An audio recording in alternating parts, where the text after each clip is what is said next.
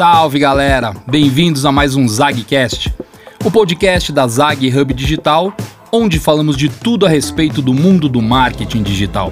Acesse nosso site para conhecer a nossa Martech.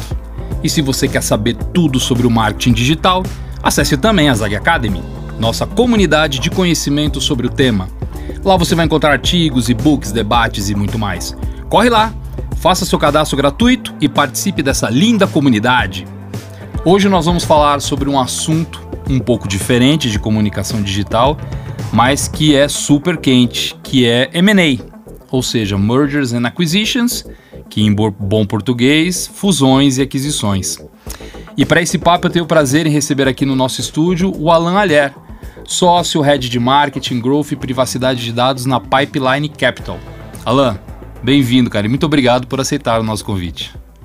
Obrigado, Márcio. Prazer estar aqui. Estou vendo já o sucesso que está fazendo o podcast, acho uma iniciativa incrível da Zag. E, de novo, né, não só como um player importante no mercado, mas também agora ensinando, né, passando adiante ensinamentos e aprendizados. Eu acho que é, o, o, formato podcast é um, é um grande aliado nesse, nesse quesito. Sem dúvida. Muito, muito legal. Bom, Alan, antes de mais nada, explica pra gente o que, que faz a Pipeline Capital. Muito bem, a Pipeline Capital é uma empresa de M&A especializada em tecnologia uma empresa que tem nove anos, foi fundada pelo Alonso Rachevski e é uma empresa que é uma empresa global hoje. A gente tem uhum. operação Brasil, América Latina e Europa.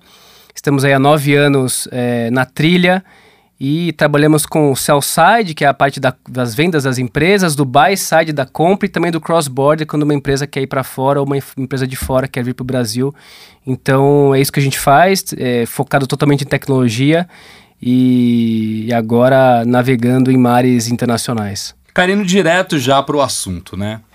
É, a gente tem muito ouvinte que, que vem do mundo da publicidade ou que é estudante, enfim. E aí a gente introduz um tema aqui meio diferente, né? O M&A. Para começar, o que, que é o M&A, né? Para que, que ele serve? Dá para contar para gente um pouco sobre surgimento, conceito, objetivo? Legal, muito, muito bom. Vamos começar do básico, né? E aí, se eu estiver sendo muito técnico, você vai me vamos dando lá, um puxão aqui. Lá.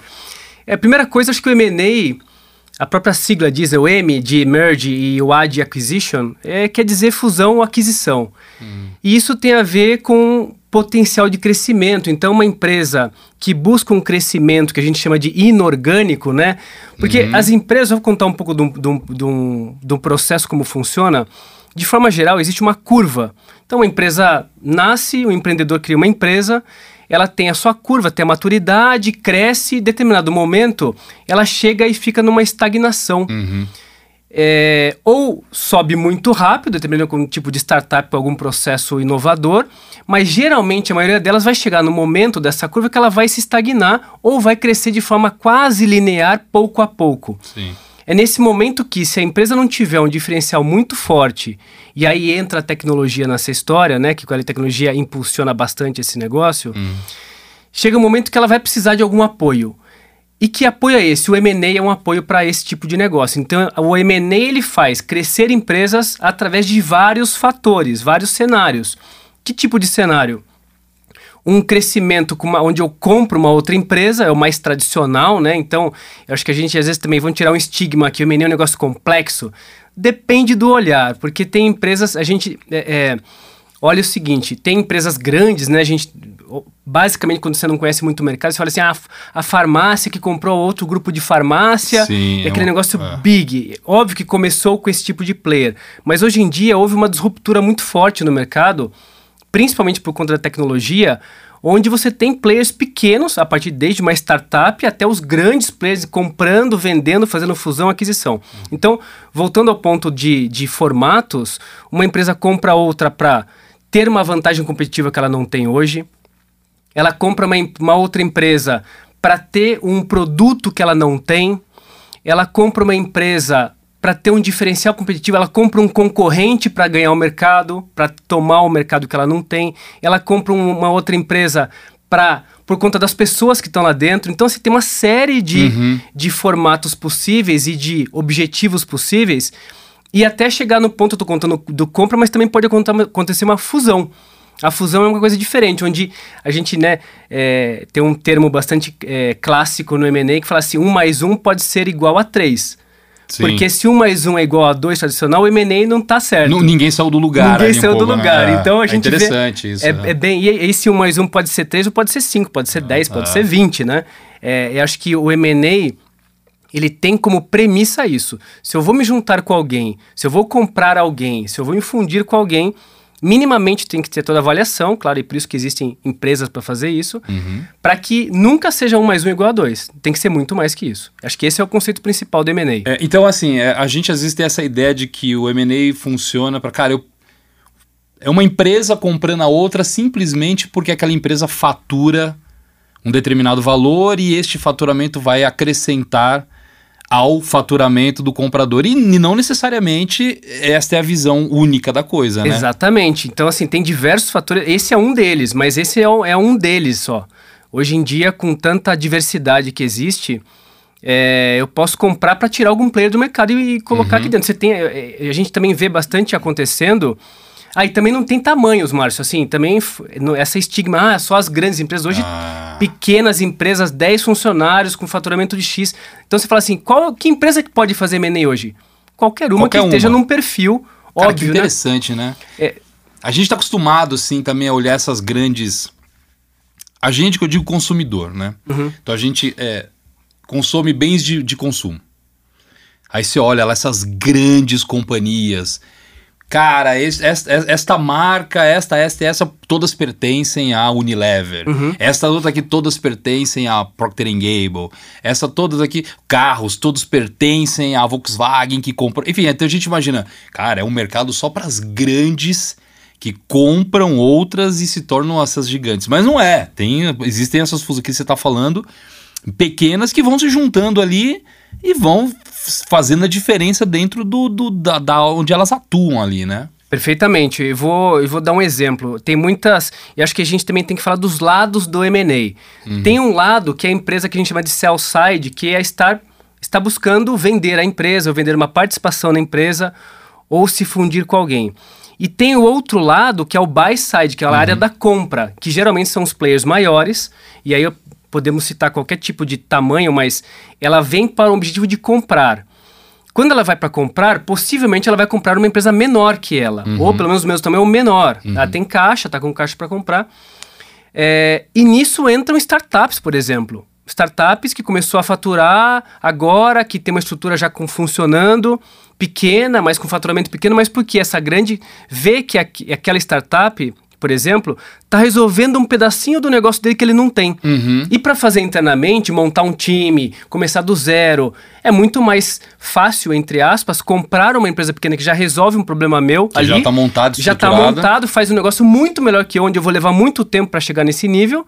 E também acontece muito disso. Então, a, a, beleza do mercado está nisso hoje. Você tem uma. Acabei de fundar, acabei de criar uma empresa e já fico mirando. Quem será que pode me comprar? Porque eu resolvo um pedaço de um problema sim, e hoje cada sim. vez mais é isso, né? Sim. Cara, então, e aí eu entendo que. É, aí você me corrige se eu estiver errado, mas eu entendo que ao, ao pequeno ser adquirido, é, enfim, tem uma questão ali de. Enfim, tive, tive, tive o, o, grande resolve este problema deste pedaço que faltava e este pequeno, mas altamente especializado, vai resolver essa questão. E para o pequeno tem a questão do, do da injeção de estrutura, vamos dizer assim. O cara tem um aporte de dinheiro, o cara tem um aporte de estrutura física, de condições de, de fazer mais e melhor. Tem isso também, tem o, o, ganho para quem é adquirido também. Né? Totalmente. Né? E aí não precisa ser nem pequena empresa, pode ser uma média ou grande empresa que entra num grupo maior ainda, uhum. onde ela vai usar toda a, a experiência da empresa maior, o back-office dela, por exemplo, a área de vendas dela é, onde só tem ganho. É, existe também, acho que vale comentar, acho que faz parte desse contexto aqui, é, e, mas eu preciso ter dinheiro para comprar? Hum. Como é que funciona isso? Né? A gente fala, não, é só quem, tem, só quem tem dinheiro hoje consegue comprar, quem tem dinheiro em caixa ou não? Depende, porque dependendo do modelo, é, eu posso trocar ações com a empresa. Então você fala, então eu, eu posso comprar, eu posso me fundir com alguém, mesmo não tendo dinheiro em caixa imediato agora? Dependendo do negócio, sim, uhum. porque eu troco ações Obviamente, você não pode ser duas empresas que não têm nada, e aí pode claro, não agregar claro. em nada, mas é, acontece e tem acontecido bastante empresas que trocam, a gente chama de swap de ações, uhum. onde um sócio vê, é, é, vê complementaridade no outro, ah, faz um valuation dos dois lados, obviamente tem toda a técnica para isso, não é uhum. é simplesmente olhar um, um, número ali na claro, tabela. Claro. Faz um valuation, entende-se cada momento de, momento de cada empresa e aí avalia-se quanto vale cada um, quanto de ação cada um pode ter, cria-se uma terceira empresa desse negócio uhum. e aí os dois viram sócios e cara, tem um negócio novo. Interessante. E, e o que é o valuation, cara? o, valu o famoso valuation. O famoso valuation. o valuation ele é um valor que está atrelado principalmente à lucratividade da empresa tá. e a quanto ela consegue crescer. Então, basicamente, você olha esses dois grandes vertentes do negócio. É, então, eu posso dar um exemplo. É, eu pego uma empresa, vamos fazer dois exemplos aqui. Uma empresa de SaaS que tem um produto que eu vendo é, por uma assinatura mensal ou uhum. tá uma utilização, é um tipo de valuation. Uma empresa de serviço que eu dependo de pessoas ali trabalhando para crescer é um outro tipo de valuation, mas basicamente o valuation ele olha lucratividade e crescimento, potencial de crescimento. Uhum. E aí olha se tem diversas maneiras de fazer isso, né? Eu não vou ser técnico profundamente para aqui nessa discussão, mas acho que vale destacar. Você tem é, fluxo de caixa descontado, você tem múltiplo de EBITDA, são números que são, são é, expressões que você vê Uhum, Toda hora que você abre uhum, o jornal, você entra no, em qualquer portal de notícias, você vai ver assim: ah, essa empresa teve múltiplo de 10 do EBITDA, esse uhum. teve múltiplo de 3. É, o, o que, que significa o EBITDA, isso? Numa, numa linguagem bastante simples, é o que é o, a receita líquida. Hum, é, é, é mais que isso, mas dá pra gente entender que exatamente, é o que sobra, é o que né? sobra, é o que sobra de é. dinheiro no caixa da empresa. É, então né? dependendo da empresa, a gente faz alguns tipos, então não é só um tipo. Qual é pra minha empresa? Depende mesmo, não dá para entrar no detalhe aqui de qual é a sua. Mas existem esses múltiplos que fazem de acordo com o tipo da empresa. É, avalia-se principalmente maturidade da empresa, o mercado que ela está inserido, o nível do empreendedor, quem está por ah, trás. Tem, tem, tudo isso. É. Então tem uma, uma, acho que vale uma, uma, um ponto de atenção Muitas pessoas têm curiosidade de saber quanto vale a minha empresa. É, essa é uma pergunta boa mesmo. é, é difícil de falar porque você tem métricas, e principalmente quando a gente faz esse tipo de. É, quando você chega na etapa do valuation, você tem que ter referência. Então você tem minimamente referência do tipo do seu mercado. Então, se eu sou uma empresa de tecnologia, é, uma fintech, eu tenho que comparar com outras fintechs uhum. do mesmo mercado.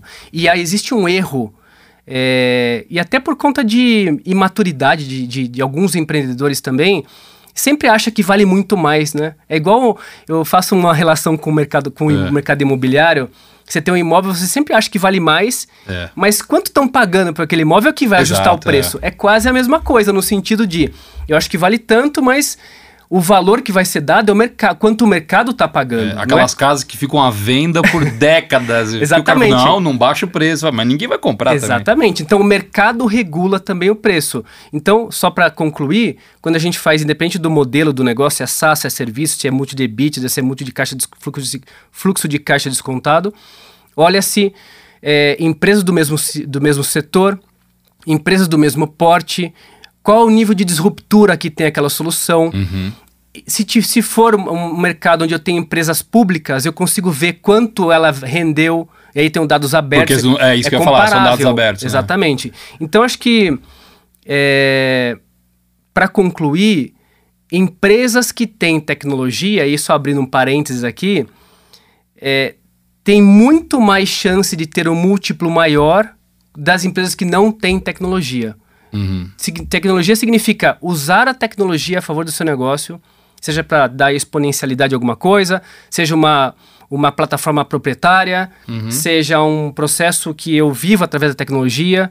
Então, é, acho que é importante o valuation, depois de tudo que a gente falou aqui, ainda tem o fator que dá um boost no negócio que uhum. é a uhum. tecnologia. E ela aí acelera, ela acelera ela muito. Ela realmente acelera é, os é. negócios e a, a, a, dinâmica interna das empresas. Né? Pô, Exatamente. Cara, super interessante.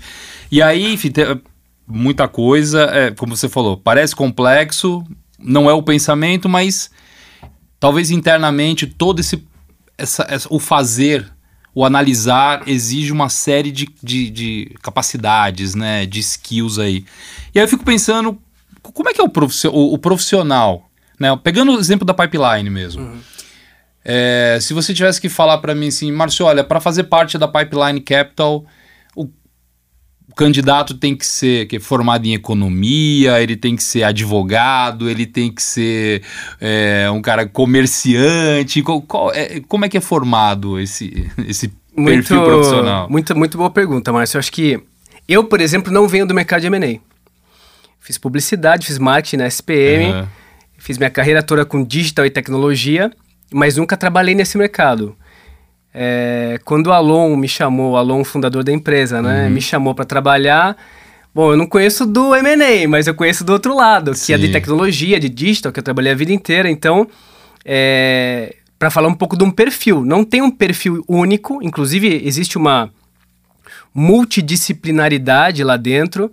Eu acho que a gente tem é, profissionais e sócios das mais variadas profissões, de jornalista a, a técnico, a economistas, financeiros, advogados, e que fazem esse negócio dar certo. Uhum. Porque se a gente falar de áreas, é uma empresa também estruturalmente como outras empresas, tenho uma área comercial de captação, eu tenho uma área de relacionamento, eu tenho uma área de growth, no qual sou responsável, e marketing, eu tenho uma área financeira, que aí eu tenho de diversos é, setores né, e, e, possíveis profissões, e principalmente tem profissionais lá dentro que vieram de grandes consultorias, das Big Four, do uhum. mercado também, que fazem uhum. essa parte do financeiro.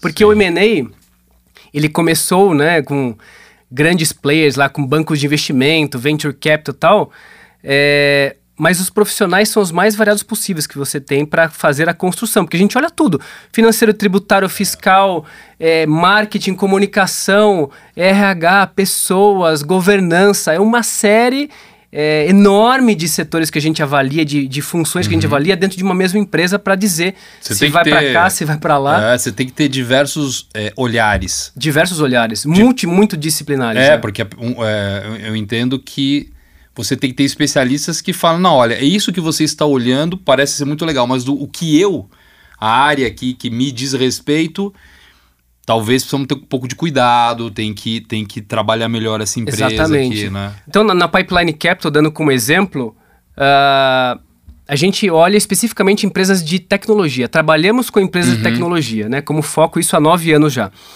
Mas a gente avalia 21 pilares de uma empresa.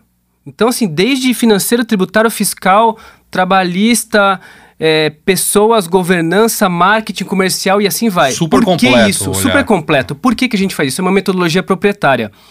Porque às vezes a empresa está indo bem, ou tem um caminho, tá, o financeiro está ok, o tributário também, mas ele não tem um posicionamento claro no mercado. Ou é, ele não consegue gerar leads, gerar novos é, novos prospects para o dia a dia porque a área comercial não está bem estruturada. Entendi. Falta. Então, assim, a gente olha de cabo a rabo o negócio e a gente até brinca que é até uma. É, depois de algumas reuniões, o, o, o, lado do cliente fica até meio. Eu nunca tinha pensado nisso, nunca parei para olhar desse, dessa forma. É, então, exato é, falando de só respondendo sobre a multidisciplinaridade e a complementaridade de pessoas que a gente tem lá dentro, é para isso. Porque se, eu posso ser bom numa coisa, mas eu tenho um par ali que é fala de pessoas, ela conhece profundamente pessoas. Uhum. E de, de, outra forma também tem um jurídico. Sim. Então, essa, essa Acho que esse ecossistema todo faz com que a gente consiga avaliar de forma bem macro e bem, bem detalhada cada um desses pontos e fazer com que seja o melhor negócio possível. Né? Sim, você falou uma coisa bem interessante, Alan, que é, aí você falou que vocês são advisors tal, e, e aí tem esses olhares. Na verdade, o olhar desses 21 pilares não, não é só um olhar é, de avaliação, né? Ah, não, então aqui tá bom, ali não tá, então deve-se comprar ou não pelo que eu estou entendendo, vocês atuam junto aos as empresas que são clientes de vocês para é, vamos dizer assim melhorar o desempenho nessas em todas as dessas nesses 21 pilares é isso? Então eu, sei lá ah, esse cara que está muito bom comercialmente Mas tributariamente, talvez, pode ser melhor, ou sei lá, enfim, em termos de pensamento técnico, de, de infraestrutura ou de processos. Aí vocês atuam para fazer com que esses pilares, esses 21, fiquem saudáveis, vamos dizer assim. É, eu acho que sim, como, como objetivo. Obviamente não, não se atua nos 21 ao mesmo tempo. A gente olha prioridades com relação assim, se eu vou para o mercado, vou levar a empresa para o mercado para ser vendida ou, enfim, fazer uma fusão, como exemplo, a gente precisa ter minimamente o negócio estruturado. Ah, pode estar tá faltando alguma coisa aqui no detalhe da governança, mas a gente pode ir ajustando, não é tão crítico, uhum. mas o crítico aqui tem um tributário ruim, precisa ajustar já. Uhum. Então a gente faz o advisor para caminhar para que ele vá para o mercado, que a gente chama do go to market. Agora, quando for o momento de ir para o mercado, precisa estar tá redondo. Está pronto para Tem que estar tá pronto, porque é, depois desse processo de ir para o mercado, começam-se as negociações, conversas, né? Onde realmente a empresa está preparada, a gente já sabe a tese, eu já vou falar da tese uhum. também, que é super importante. Uhum.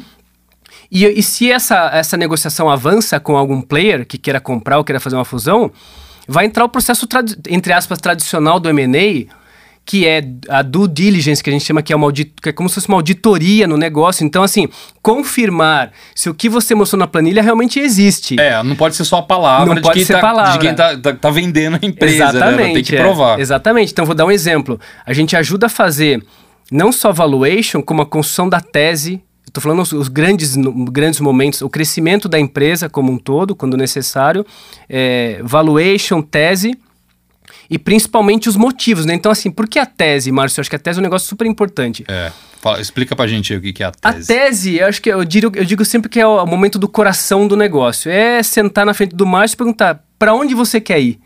Ah, Qual entendi. é o caminho que você olha? Qual é o caminho que o empreendedor quer? Quer vender ou quer comprar? Que jeito? Quando, qual é o uhum. valor que você quer. Você quer um dinheiro antes, você quer um dinheiro depois, você quer ficar na empresa trabalhando, você quer sair. Você tem que alinhar o propósito e a, o que o empreendedor quer com o que o mercado consegue atender. Momento, é, a gente chama de tempos e movimentos. Uhum. Quando é que eu vendo? Para quem que eu vendo? Quando eu vendo? Qual é o valor que eu vendo. Não é só uma venda deliberada. Não. Apareceu um cara que quer comprar aqui. Exatamente. Então tem muito, tem muito, tem muita discussão. Analisa, faz uma análise SWOT do negócio, potenciais players, para onde você quer e principalmente o desejo do empreendedor. Cada empreendedor é. tem um desejo. Eu quero vender, eu quero sair. Não, eu quero vender, eu quero ficar trabalhando na empresa. Essa empresa é minha, eu vou ficar uhum. até mais 10 anos. Uhum. É, entre outros fatores. Então, até para poder entregar Exatamente, o que é. você vendeu. Falou, não, eu sei que eu consigo. Fui eu que criei, fui eu que desenvolvi a empresa. E eu sei da capacidade que eu tenho de é. entregar mais para quem comprou, né? Principalmente empresa de serviço, assim. Você é. depende. Não é que a empresa não rode sem o, sem o empreendedor, o, o sócio, o fundador. Mas quem está comprando olha principalmente a capacidade que essa uhum. pessoa teve de criar até agora e quer que ele continue na operação por pelo menos mais 3, é, 4 anos. É.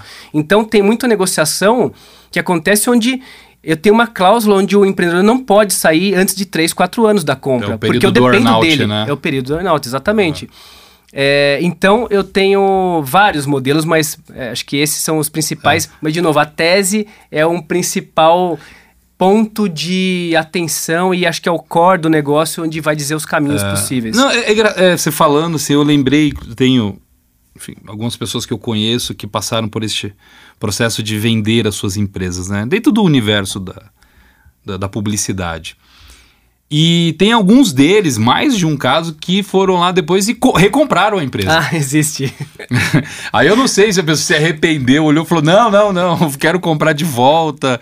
É, acontece isso também, né? Acontece de tudo, Márcio. É, é impressionante. Eu acho que a gente está passando por um momento de muita consolidação em alguns mercados e tem tem alguns, alguns players aí que compram e pode ter ajustado o valor que ele comprou, ele quer comprar de novo. Ele vendeu, uhum. mas ele quer comprar de novo, porque a empresa está uhum. valendo mais de novo. É, é. Então você tem, acho que um, um modelo, para não, não entrar muito no técnico aqui, um modelo que, tem, é, que acontece bastante no mercado é o empreendedor, quando vai vender a sua empresa, ele pede um valor adiantado, então na, no momento da, do fechamento ele quer, sei lá, 10, 20% do uhum. valor total do valuation da empresa dele, agora, e isso já se distribui para os sócios, e depois fica atrelado a mais 3, 4 anos, que aí é o earnout que a gente chama, né? uhum. né? Ele está atrelado a se ele fizer as metas que estão, que estão é, direcionadas no contrato, ele pode duplicar ou triplicar o valor ah, da empresa. Entendi. E isso ele vai ganhar mais também com aquilo. É, é uma isso garantia com... de quem comprou, de que quem, Exatamente. de quem tá lá vai continuar trabalhando Exatamente. duro para é. entregar é. o número. E né? o bônus dessa história é que se você trabalhar e bater a meta, você vai ganhar muito mais do que o valuation que a gente está discutindo aqui da compra. Ah, legal, cara. E assim, a gente tem falado bastante de, de M&A, né? Pelo menos no nosso mundo de, da publicidade é, de uns anos para cá e cada vez falando mais, né? É, até esse é um dos motivos de, do meu interesse. Falei, pô, Alan, vem lá falar pra gente sobre isso. Por que, que esse assunto tá ganhando tanta força assim nos últimos tempos, cara? Olha, Márcio, eu acho que existe a gente está numa depois dos grandes players que começaram isso o, o mercado ele é relativamente novo do M&A né não estou dizendo que nasceu há tanto tempo, mas a gente está uhum. falando de 30 anos para cá, começou uhum. a estabilização da moeda, começa a ter mais negócios, mas principalmente começou com os grandes players, bancos de investimento, private equity, venture capital, uhum. fazendo grandes negócios. Com a, a entrada de, de, internet de 25 anos para cá, e aí esse negócio foi se aprofundando cada vez mais. Hoje, basicamente tudo é digital, tudo deveria ser digital. Pós-pandemia, ou enfim, estamos ainda na pandemia, mas é, a pandemia acelerou muito o negócio porque você passou a ter consumidores dentro de casa tendo que forçadamente comprar, porque ela não poderia sair. Sim. Começa a usar o e-commerce pela primeira vez na vida, Sim, a gente vê vários é. estudos disso. Eu tenho uma entrada de todas as classes sociais ali que não estavam, às vezes, interagindo, estão no celular fazendo compra, estão interagindo porque a pandemia acelerou todo esse negócio. E você tem muito mais gente, muito mais empresa para fazer essa entrega, que você não dava conta com o que uhum, você tinha. Então, uhum. você teve uma, um aumento muito grande de novos players no mercado. Principalmente eu estou falando de e-commerce, de plataformas, de foods, né? Toda a parte Sim, de entrega, de logística. É. É, para citar alguns, mas também teve educação, teve é, academia online, porque teoricamente você não pode sair mais de casa e de repente deu um boom em todo esse negócio. Exato. Não é à toa que né, você tem Mercado Livre, Magalu, é, Casas Bahia, todos muito fortes na pandemia. E isso criou uma, um cenário muito mais potente de fazer negócio. É, eu ia te perguntar dos impactos, né? Qual é o impacto no mercado? Assim, eu acho que passa um pouco por aí, né, Alan, do que você está falando, né? Passa, porque é, eu acho que principalmente porque o comportamento do consumidor mudou radicalmente. Uhum. Tá indo pelo lado onde eu tenho muito mais gente consumindo de tudo no, no, na internet, no digital, e você imagina a cadeia de coisas que estão por trás para conseguir fazer uma entrega e cada vez mais, mais rápido, com mais qualidade, sem defeito e agora. Sim, sim. Então por isso que a gente vê muitos players do mercado olhando logística e principalmente acho que logística e entrega, como é que eu faço mais rápido, como é que é o aplicativo melhor, mas principalmente olhando a jornada inteira. Então, se, eu, se uma empresa tinha um pedaço da jornada, hoje ela tenta ter a, o máximo possível dessa, daquela jornada para que eu consiga ter controle de todo o negócio sim. e consiga entregar mais rápido na porta do, do consumidor. Estou falando de um varejo sim, nesse sim. caso, né? Então acho que é isso que está acontecendo no mercado e, e, não vai parar, só vai potencializar. Eu acho que, só para concluir, a tecnologia ela é uma propulsora do negócio, de tudo que a gente está vendo daqui para frente, e é quem vai virar o jogo daqui para frente. Então por isso que você fala, voltando no valuation, por que, que uma empresa que tem tecnologia vale mais que a que não tem? Porque tecnologia é o futuro.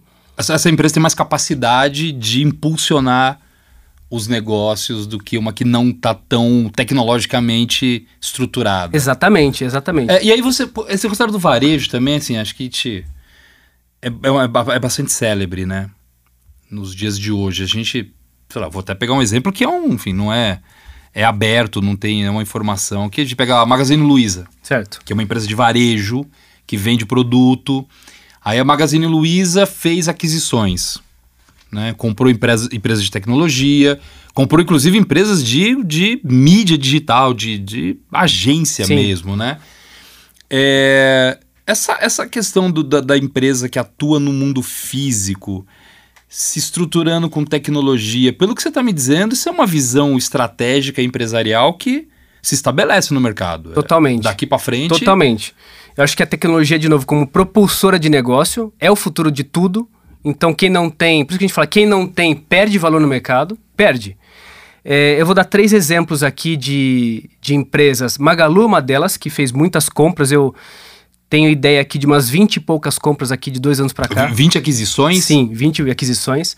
Nossa. Olhando, eu acho que a beleza do negócio, Márcio, é antes, até dois anos, três anos atrás, você via muito claramente uma empresa de logística, uma empresa de entrega olhando players de logística para comprar, porque uhum. tem total negócio, total link com o meu negócio. Né, negócio. Você tem um banco olhando uma fintech para acelerar uma parte do crédito, porque eu não vou fazer sozinho, aquela história que a gente comentou no uhum. começo, eu preciso de alguém e internalizo. E, e, e, tira um concorrente. E tira um concorrente que está que uhum. tá me incomodando, uhum. né? Então aquela compra por. É, comprando um concorrente estratégico. Né? A beleza do negócio é que pós-pandemia, ou desde então, desde 2020 principalmente, o negócio acelerou de, tanta, de, de forma tão grande que não tem mais uma tese única. Então você fala assim: qual é a tese da Magalu? Qual é a tese do Mercado Livre? Qual é a tese do sei lá, da, da, da TOTUS. Uhum. Ele quer crescer de todas as formas possíveis. Óbvio que tem, um, um tem que ter, obviamente, algum link com o negócio, mas Sim. a beleza está da, de uma Magalu, que você citou, comprando uma empresa de games, de gamers, comprando de, de universo geek, comprando uma empresa que tem muita audiência em determinado nicho de pessoas, Isso. comprando uma empresa de logística que tem a ver, mas também comprando uma empresa de segurança.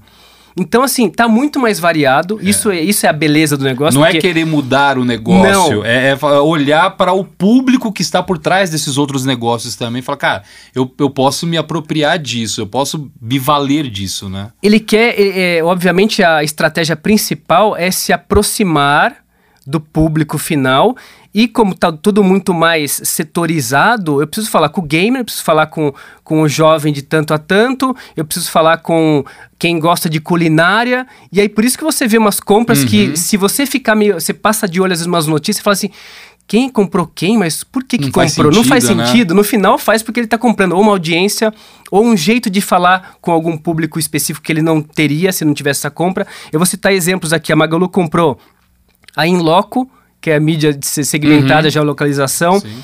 Comprou canal Tech, tecnologia, como, né, como notícias e tecnologia. Que, é que conteúdo, ver, que não tem total, nada a ver com venda. Publishers com... e tal. Comprou Ike Fome, que é um aplicativo também de comida, de entrega de culinária. Jovem Nerd, que foi um né, super sim, importante sim, no mercado. Sim. E Kabum, que foi a última compra que fez, um bilhão na compra. Então, assim, é um apetite enorme para ter a maior audiência possível dentro do meu universo. Sim. É, só como outros exemplos também, você tem o Local Web, que fez IPO em 2020, também é uma, uma grande compradora no Brasil hoje, fez, se não me engano, 18 compras de dois anos para cá, 18 empresas também o Local Web comprou. Inclusive, uma delas a gente vendeu para eles também. Para agregar valor, né? E-commerce, social media, crédito, influenciadores. Influenciadores. Porque também aí a, a tese da, da Local Web, uma delas é eu preciso ter é, soluções uhum. para que eu consiga distribuir em toda a rede que eu tenho, todos os players que eu tenho aqui dentro. Então cada uma tem, a Magalu usa para ela própria, a Local Web acaba distribuindo para os seus players ali dentro. Essa empresa de influenciadores é para eles propagarem soluções da local web. Exatamente, foi a Squid, exatamente a compra que foi feita. Sim, sim. Cê, cê tá, eu lembrei de uma também que aconteceu no mercado que foi o Carrefour comprou a Emídia. A Emídia é o Cybercook. Sim. Né, eu sei por, por, assim, por conhecer a, a, é, a pessoa que criou né, é, o, o Cybercook, que é o Alexandre Canatella, enfim. E aí na, na, no momento também foi aquela coisa que você falou, foi aquele estranhamente, mas gente, o Carrefour, que é um supermercado, comprando um, um publisher, vamos dizer assim, né? É, de receita. depois, lógico, você vê que faz todo sentido, porque existe uma estratégia de escoamento de produtos através das receitas e você gera marca, você gera conteúdo aquilo.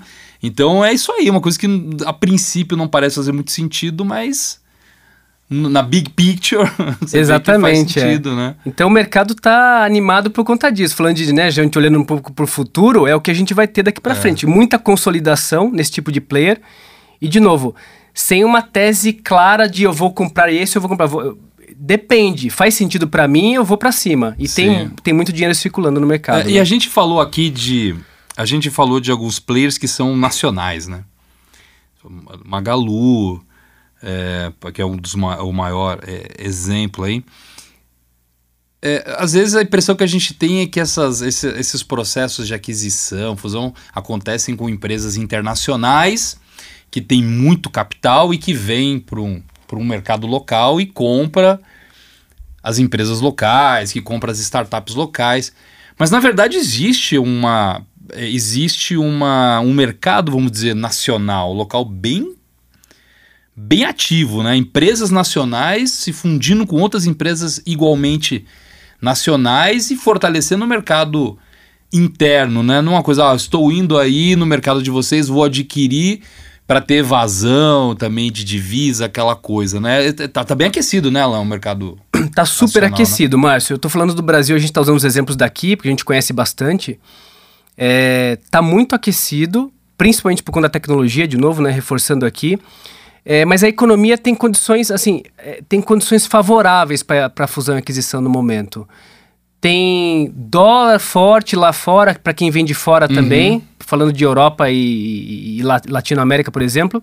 Então, se você acontece uma, um, um trabalho muito forte no Brasil de fusão e aquisição, muito consolidação, mas você também tem essa visão fora daqui e uhum. que tem acontecido cada vez mais também. Então, meio que abriu-se uma porta é, grande para players internacionais olharem uma forma rápida e estratégica de entrar no Brasil, porque o Brasil é ele é muito estratégico na América Latina, então se você olha qualquer player americano ou europeu, a principal porta de entrada é Brasil, uhum. porque aqui, a, além da expansão geográfica, você tem uma economia mais forte que os outros, tirando Sim. algumas exceções ali, Sim. mas é um mercado estratégico.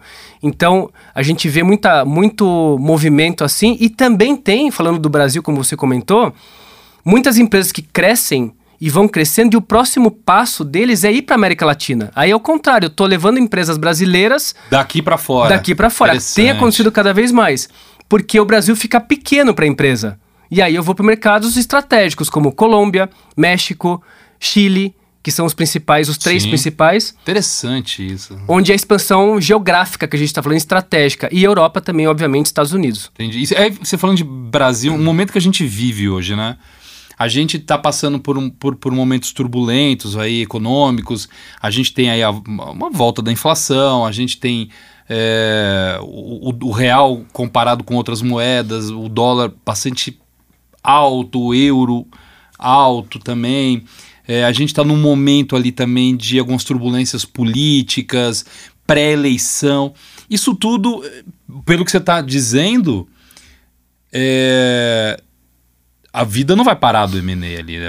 É, o cenário, apesar de economicamente ser turbulento, mas existe ali existe é, condições favoráveis para o crescimento desse mercado, né? Existe, Márcio. O que, o que acontece, que a gente tem visto de uns meses para cá, e acho que olhando esse ponto, olhando um futuro próximo, que o ano que vem tem alguns, algumas é, ocasiões especiais no nosso mercado, mas a gente vê é, não acontecendo menos, mas a gente vê algumas empresas mais cautelosas na compra. Uhum. Cautelosa significa olhar um pouquinho mais de tempo. É, o dinheiro está aí, mas ao invés de fazer uma compra em dois, três meses, eu vou fazer em quatro ou cinco. Tá. tá tendo mais cautela no negócio. Não quer dizer que tenha menos velocidade. O volume vai acontecer e acho que vai até crescer.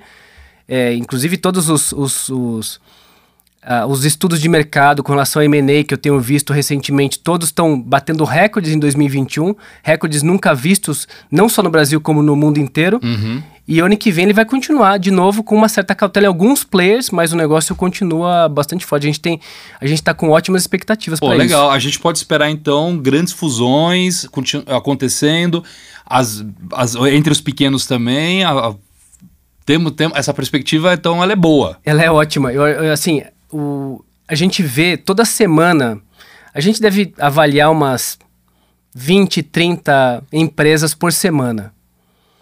Caramba! Que passam pela pipeline, assim, de todos os tipos de negócio, de tecnologia, né? E até algumas curiosidades, né? De repente você vê uma empresa que você não... Os, os setores estão crescendo. Então, a gente, né, começou... A pipeline começou com Martech, EdTech, né? Que a gente uhum. conhece profundamente uhum. bem, por conta de, até do, né, do, do, do, fundador do Alon, do Pir Marcondes, uhum. enfim, né? Do, do, do nosso conhecimento de marketing, advertising e tal... É, mas começou isso há nove anos e a gente foi crescendo e conquistando outros setores, né? Fintech, é, EdTech de educação, RH Tech do RH, é, e-commerce, plataformas, enfim. Você, de repente você tem Sex Tech. Como é que é isso? Todo o mercado de sexo com, com tecnologia. tecnologia. E você tem setores nascendo todo dia que você fica é, impressionado com a quantidade. Então, para abrir uma empresa, para criar um negócio hoje é cada vez mais fácil. Uhum. A gente brinca, né? Qualquer numa sala de negócio, você em duas pessoas a gente abre uma empresa e obviamente é, você tem um cenário competitivo, mas muitas delas sobrevivem e vão e vão ser vendidas daqui a pouco. Então Legal. acho que o cenário ele é cada vez mais é, a promissor, favor, e promissor, né? é. Cara, é assim, bom, até para a gente terminar a última pergunta aqui, que já estamos estourando o nosso, o nosso tempo aqui. E, e pegando o que você falou sobre tecnologia e essa importância, para um cenário de futuro, essas empresas de tecnologia, essas startups e todas, elas continuarão tendo um protagonismo nessa, né, dentro do mundo das aquisições. Né? Elas serão empresas muito importantes, são variáveis muito importantes nessa equação, né? continuarão sendo. Né? Com certeza, Márcio. Como eu, disse, é, a gente tem que sempre olhar pelos dois lados. Quem está querendo vender, mas sempre tem alguém querendo comprar. Uhum. E a gente está falando dos grandes aos pequenos players. Então, interessa muito. Eu vou dar um exemplo do mercado financeiro, né? É, curiosamente, eu passei, eu, meu início de carreira foi num banco tradicional, que foi uhum. o Santander, e minha última passagem pelo mercado corporativo foi num banco mega moderna, que foi o primeiro banco digital, que foi o banco original. Olha Então eu peguei legal, as, duas, né? as duas pontas, eu pensei... Você acompanhou a evolução, é. a digitalização bancária mesmo. Exato. Né? No meio, óbvio que eu estava em outras empresas, mas dentro do meu mercado corporativo que eu fiz parte, eu peguei do, da tradicional, onde fazia um CD-ROM para mandar para o cliente, para ter internet de escada, sim, de graça, sim, sim. em 99 e é, 2000. Sim até ser um primeiro banco digital e de repente você não tem mais agência, você faz tudo pelo celular. Isso foi há 4, 5 anos já. Sim. Então, pegando como exemplo, eu acho que a gente tem é, uma descentralização de tudo. Significa que a cada startup que nasce hoje já está tentando resolver um pedacinho de um problema. É uma empresa de crédito para determinado tipo de pessoas, é uma, um aplicativo é, para acelerar a abertura de conta, uhum. é uma eu acho que com, com o Open Bank que foi lançado no Brasil, com o Pix, de depois que uhum, foi. A uhum, gente está num, num momento muito especial é, para o mercado é, financeiro. É, com certeza. Então, você não tem ideia da quantidade de fintechs que devem nascer todos os dias no Brasil. Porque alguém está solucionando algum problema para as pessoas. Diário, diário. Loucura, então, se está né? nascendo, tem quem está comprando também. E principalmente os bancos, se a gente pegar o exemplo de os grandes bancos, compram, internalizam parte dessas empresas de novo, para resolver um problema que ele uhum. não tem, ele não vai fazer negócio internamente. Uhum. Então acho que o momento é muito especial para isso também. Eu peguei o exemplo do mercado financeiro, mas poderia ser qualquer outro qualquer também. Qualquer outro, é. né? Pô, legal. Bom, Alan, cara, eu quero te agradecer imensamente. a conversa foi maravilhosa aqui. Eu seria capaz de a gente ficar falando horas sobre isso e, e enfim, quero te agradecer por você ter vindo, aceitado o nosso convite, por ter dado essa aula para nós aí de, de um assunto que não é tão conhecido do, do público do Zagcast, né? Que é, que é mais um público voltado à publicidade, à mídia, né? E, e eu acho, cara, que enfim, eu espero que quem esteja nos ouvindo tenha curtido a conversa tanto quanto, quanto eu curti. É muito legal. Eu, quando você falou, estamos chegando ao fim, eu falei, mas já acabou, né? É. Tá passando tão rápido. É, a produção fica ali, ó, cutucando ali. então, quando passa tão rápido, é aquela sensação um pouco legal que foi a conversa, Márcio. Espero realmente que tenha. É, tentei não usar termos muito técnicos não, aqui, ótimo, mas eu acho que passando um pouco de de informação para o mercado, no mercado tão importante aí para o nosso cenário brasileiro, né? Sem dúvida. Não, foi ótimo, cara. Muito obrigado mesmo. Obrigado de novo pelo convite, foi incrível. É isso, valeu. Bom, gente, assim chegamos ao fim de mais um episódio do ZagCast. Como sempre, convidando todos a seguir as redes sociais da Zag e também acessarem a Zag Academy, academy.zag.com.br Queremos saber a opinião de vocês, então para quem está ouvindo a gente aí pelo Spotify, dá uma corrida lá no Zag Academy e deixa um comentário sobre esse episódio, porque a gente quer saber o quanto que vocês curtiram por lá. É isso aí, então até o próximo episódio. Um grande abraço a todos. Tchau.